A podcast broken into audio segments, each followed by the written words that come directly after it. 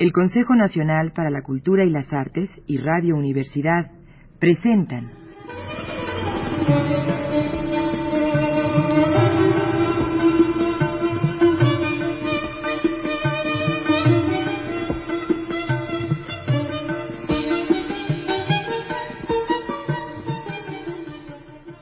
Kamala volvió en sí otra vez. El dolor le contraía el semblante. Los ojos de Siddhartha notaban el sufrimiento en su boca y en sus pálidas mejillas. Lo leía en silencio, con atención, esperando, entregado al sufrimiento. Kamala se percató y buscó su mirada. Luego manifestó. Ahora me doy cuenta de que tus ojos también han cambiado. Sí, completamente. ¿En qué conozco que tú eres Siddhartha? Lo eres y no lo eres. Siddhartha no habló. En silencio fijó sus ojos en los de Kamala. ¿Lo has conseguido? Preguntó Kamala. ¿Has encontrado la paz? Siddhartha sonrió y colocó su mano sobre la de Kamala. Ya me doy cuenta. Continuó Kamala. Ya lo veo. Yo también encontraré la paz. La has hallado. Repuso Siddhartha en un susurro.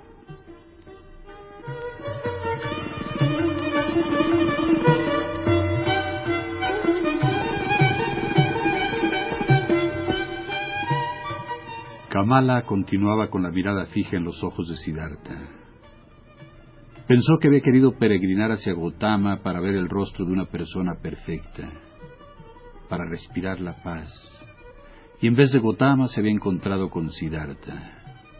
Pero todo había salido bien, como si hubiera visto al perfecto e iluminado. Quiso decírselo a Siddhartha, pero la lengua ya no le obedecía. Continuó Siddhartha mirándole en silencio, y notó cómo la vida se apagaba en sus ojos. Cuando el último dolor estremeció sus ojos y los veló al contraerse sus miembros por última vez, Siddhartha le cerró los párpados con los dedos.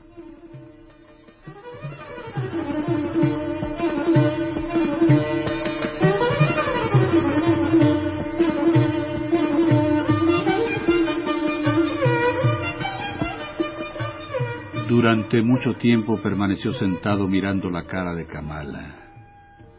Contempló su boca cansada y vieja, con sus labios delgados, y se acordó de que en la primavera de su vida la había comparado con un higo recién abierto.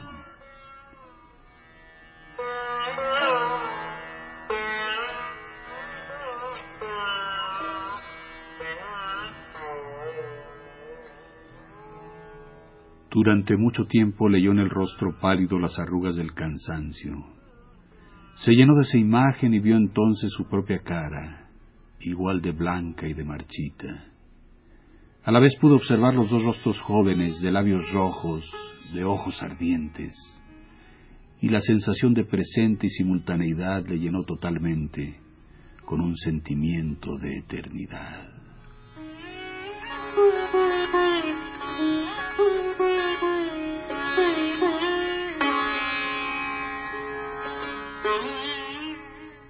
La llave del tiempo.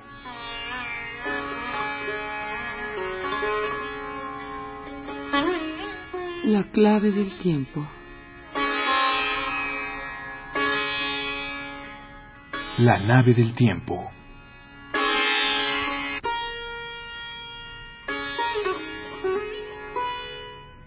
El ave del tiempo.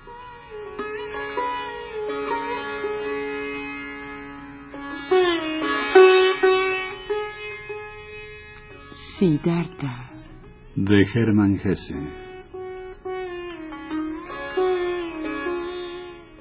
Catorceava parte.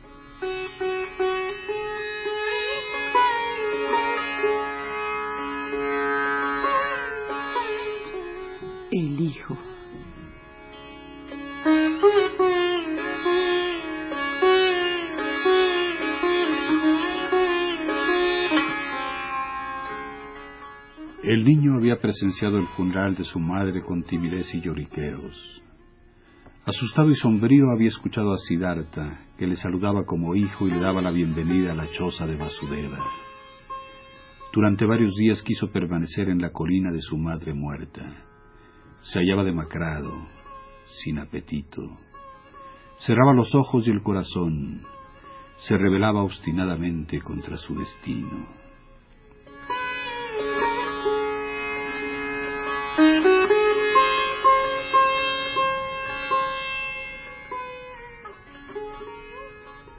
Siddhartha le trató con tacto y le dejó hacer. Respetó su duelo. Comprendió Siddhartha que su hijo no le conocía y por lo tanto no podía amarle como a un padre. Paulatinamente también se dio cuenta de que ese niño, que ya tenía once años, era una personilla mimada, pues fue criado entre algodones, educado en las costumbres de los adinerados. Comidas exquisitas, cama blanda, órdenes a los criados, Siddhartha comprendió que entre sus hábitos y la pena no podía contentarse de repente con buena voluntad ante la pobreza.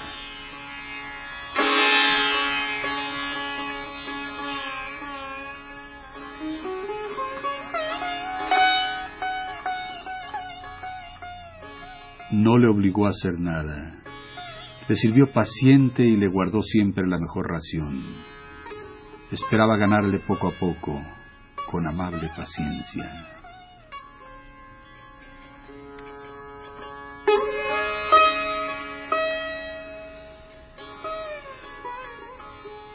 Cuando llegó el niño, Siddhartha se creyó rico y feliz. Sin embargo, al observar que el tiempo pasaba y el chico continuaba siendo extraño y sombrío, al ver que mostraba un corazón orgulloso y terco, que no quería trabajar ni respetar a los viejos, pero sí robar de los árboles frutas de Vasudeva, entonces Siddhartha empezó a entender que con su hijo no le había llegado la paz y la felicidad, sino la pena y la preocupación.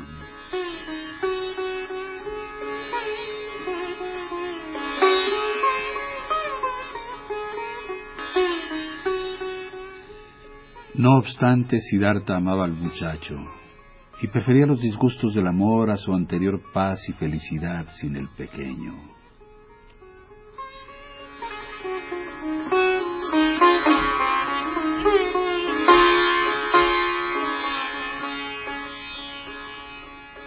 Desde que el joven Siddhartha vivía en la cabaña, los viejos habían tenido que repartir la tarea. Vasudeva cumplía el deber de barquero, otra vez solo, y Siddhartha hacía el trabajo de la vivienda y del campo para mantenerse cerca de su hijo. Durante mucho tiempo, incluso largos meses, Siddhartha esperó inútilmente que su hijo le comprendiera, que aceptara su amor, que quizá le correspondiera. Vasudeva esperó durante muchos meses, confiaba y callaba. Un día el joven Siddhartha dejó una vez más a su padre con su testarudez y sus caprichos, y le rompió dos fuentes de arroz. Aquella noche Vasudeva llamó a su amigo y habló con él. Perdóname, empezó. Te hablo con el corazón de un amigo. Veo que tienes preocupaciones, problemas. Tu hijo amado te preocupa y también me inquieta a mí. El joven pájaro está acostumbrado a otra vida, a otro nido. No se ha escapado como tú de la riqueza y de la ciudad por hastío o aburrimiento, sino que lo ha abandonado en contra de su voluntad. Pregunté al río, amigo. Muchas veces le he interrogado pero la corriente se ríe de mí, de ti, y se burla de nuestra necedad. El agua quiere estar junto al agua, la juventud con la juventud. Tu hijo no se encuentra en el lugar apropiado para poder desarrollarse bien. Pregunta también al río y sigue su consejo.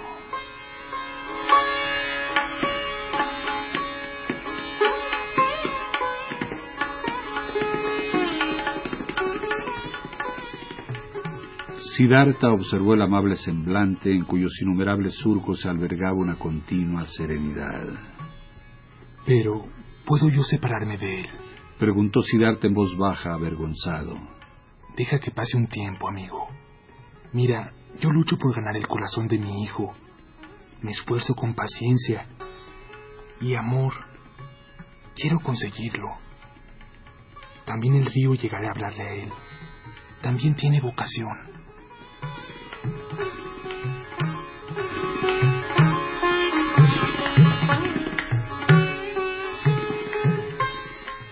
La sonrisa de Vasudeva se hizo más afectuosa. Pues claro, también el pequeño tiene vocación y sirve para la vida eterna. No obstante, sabemos nosotros, tú y yo, qué vocación tiene, qué vida le espera, qué obras y qué sufrimientos. Sus dolores no serán pocos, ya que su corazón es orgulloso y duro, y esas personas tienen que sufrir mucho, equivocarse infinidad de veces, cometer innumerables injusticias, pecar una y otra vez. Dime amigo, no educas a tu hijo, no le obligas, no le pegas ¿No le castigas? No, Vasudeva. No hago nada de eso. Me lo imaginaba. No le obligas, ni le pegas, ni le mandas. Y es que sabes que lo blando es más fuerte que lo duro, que el agua es más potente que la roca, que el amor es más vigoroso que la violencia. Conforme y te elogio. Sin embargo, no te equivocas pensando que no le obligas ni castigas. No le atas con tu amor. No le avergüenzas día a día y le dificultas sus obras con tu bondad y paciencia. No obligas al muchacho arrogante y mimado a vivir en una choza con dos viejos que se alimentan de plátanos y para los que un plato de arroz es un bocado exquisito.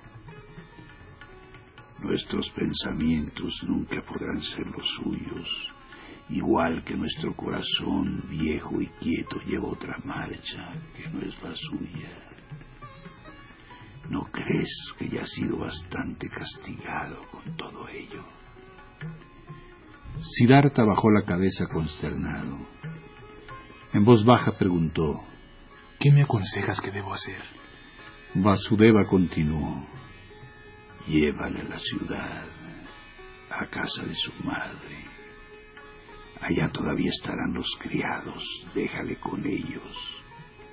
Y si no los hay, condúcelo a casa de un profesor, no por lo que le puede enseñar, sino para que se halle junto a otros chicos y chicas de su edad en ese mundo que es el suyo. Nunca lo pensaste. Tú lees en mi corazón, repuso Siddhartha. A menudo lo pensé. Pero oye, ¿cómo puedo trasladarlo a ese mundo si tiene débil el corazón? No se volverá disoluto, no se perderá entre los placeres y el poder, no repetirá los errores de su padre, no se hundirá para siempre en el sansara. La sonrisa del barquero se iluminó. Suavemente oprimió el brazo de Siddhartha y declaró, Pregunta al río, amigo. Escucha su risa. ¿Realmente crees que has cometido tú esas necedades para ahorrárselas a tu hijo? ¿Acaso puedes protegerlo contra el Sansara? ¿Y cómo?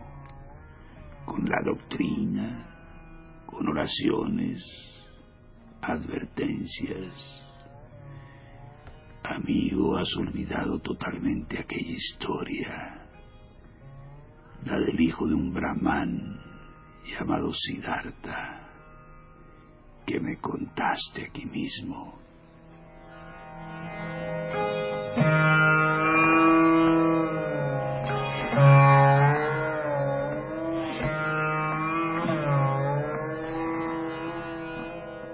¿Quién ha protegido el sansara? Samana Siddhartha?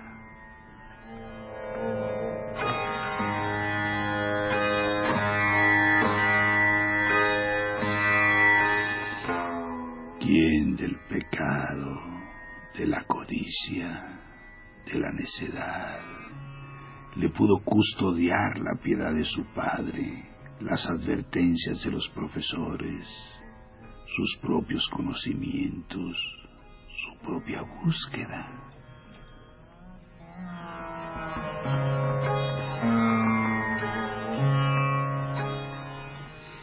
¿Qué padre o qué profesor han conseguido evitar que él mismo viva la vida, se ensucie con la existencia, se cargue de culpabilidad, beba el brebaje amargo, encuentre su camino.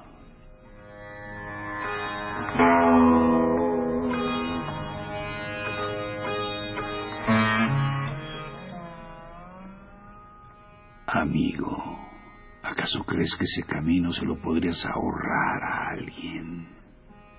Quizá a tu hijo porque le amas y desearías ahorrarle penas, dolor y desilusiones.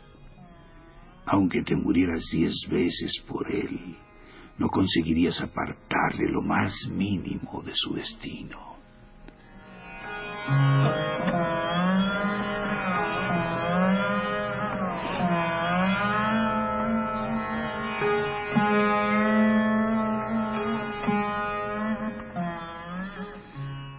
Jamás Vasudeva había gastado tantas palabras. Siddhartha se lo agradeció amablemente. Preocupado regresó a la cabaña y durante mucho tiempo no logró conciliar el sueño. Vasudeva no le había dicho nada que antes no hubiera advertido y reflexionado. Pero era una idea que no podía poner en práctica. El amor hacia el muchacho era más fuerte que el conocimiento de la realidad. Su cariño era más fuerte que el temor a perderlo.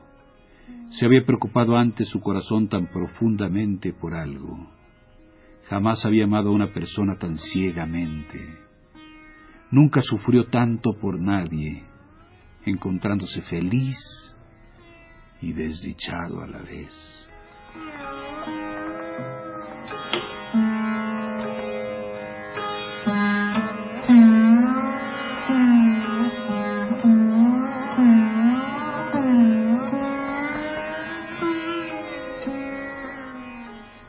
Siddhartha no era capaz de seguir el consejo de su amigo. No podía abandonar a su hijo. Se dejó mandar y despreciar por el muchacho. Callaba y esperaba. Diariamente empezaba la lucha silenciosa de la amabilidad, de la paciencia. También Vasudeva se callaba y esperaba, amable, sabio, indulgente. Ambos eran maestros en la paciencia.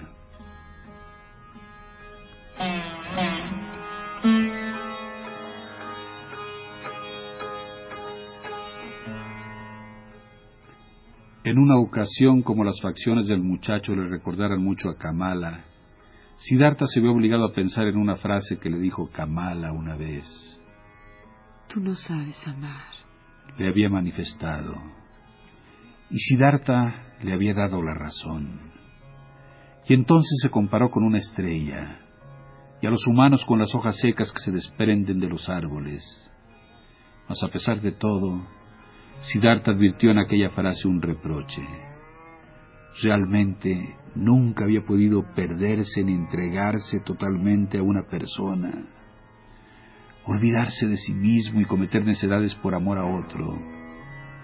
No, jamás supo hacerlo y esta, así le parecía, había sido la gran diferencia que le separaba de los pueriles humanos.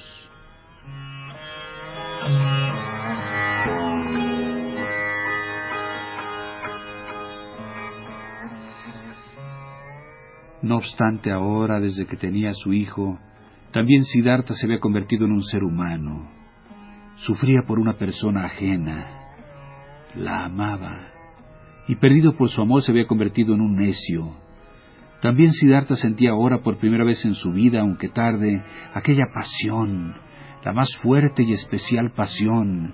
Sufría por ella, penaba extraordinariamente y sin embargo a la vez experimentaba una felicidad, una renovación, una nueva riqueza.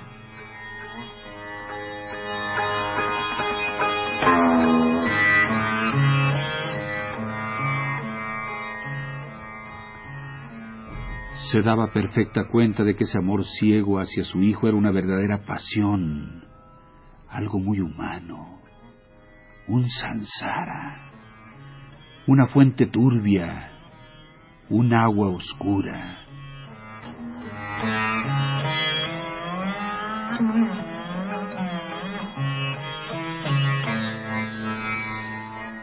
A pesar de ello, a la vez sentía que era valioso, necesario, como su propio ser. También se tenía que satisfacer aquel placer, también se tenían que probar esos dolores, también se debían cometer esas necedades.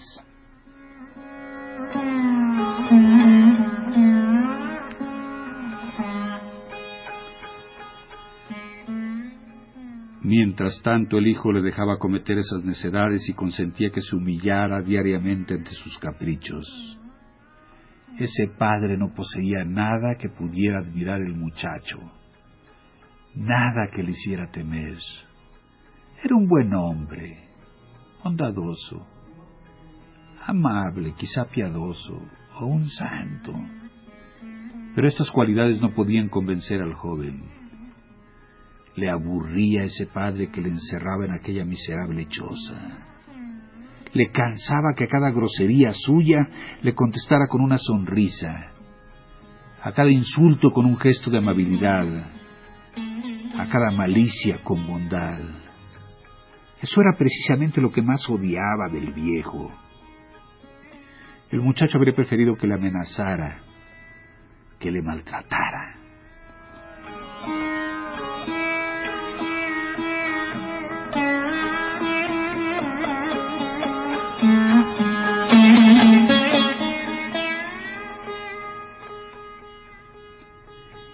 Y llegó el día en que estallaron los sentimientos del joven Siddhartha, y se dirigieron directamente contra su padre.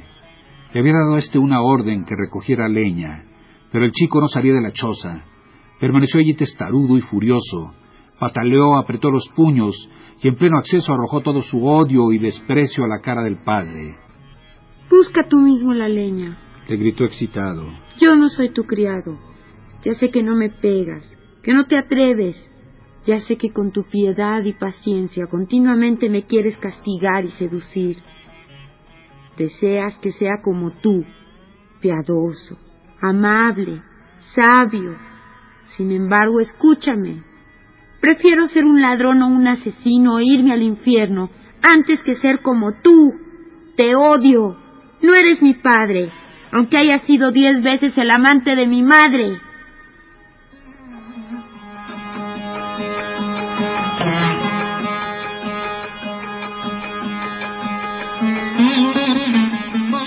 La ira y el disgusto le desbordaron.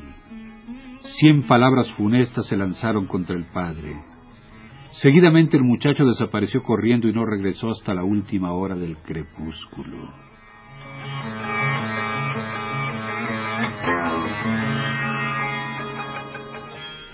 Sin embargo, a la mañana siguiente había desaparecido. Tampoco hallaron el pequeño cesto de mimbre de dos colores en el que los barqueros guardaban las monedas de plata y cobre que recibían como paga de su trabajo.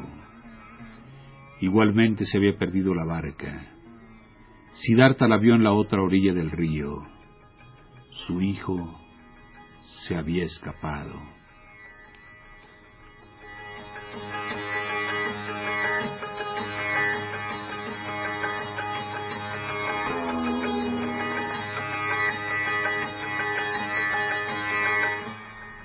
Debo seguirle. Se dijo Siddhartha que todavía temblaba por los insultos del muchacho del día anterior. Un niño no puede cruzar solo el bosque. Se perderá. Tendremos que construir un bote, Vasudeva, para llegar a la otra orilla. Haremos una lancha Contestó Vasudeva, para ir a buscar la barca que el joven se ha llevado. Pero a él deberías dejarle correr, amigo. Ya no es un niño, sabrá arreglárselas. El muchacho busca el camino de la ciudad y tiene razón, no lo olvides. Hace lo que tú mismo has olvidado hacer. Se preocupa por sí mismo. Sigue su camino. Siddhartha, veo que sufres, pero son tormentos de los que uno puede reírse, y tú te burlarás de ellos muy pronto.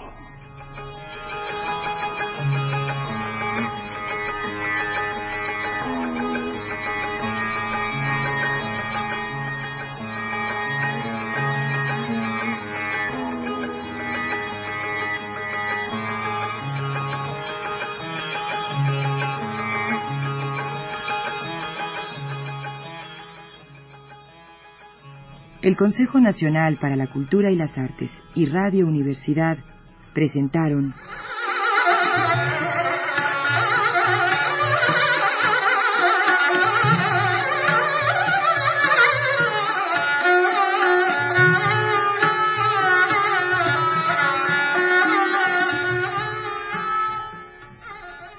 La llave del tiempo.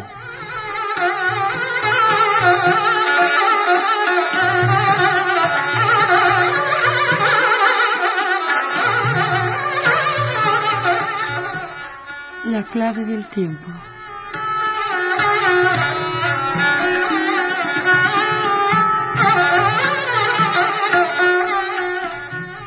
La nave del tiempo.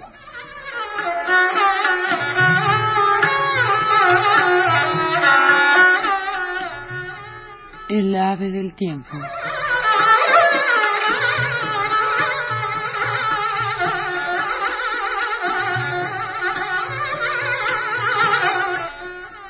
Siddhartha.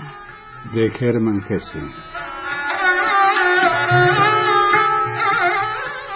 Catorceava parte.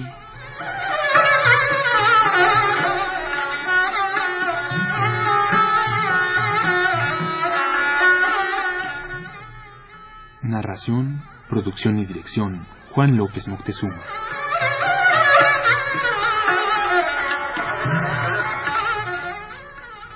Como Siddhartha. Homero Bazán Longe.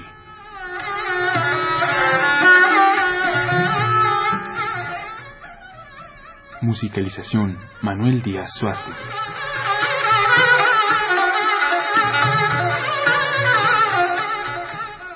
Realización técnica, Carlos Montaño.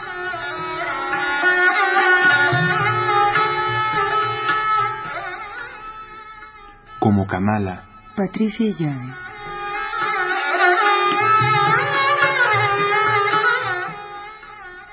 Producción general, Patricia Llaves.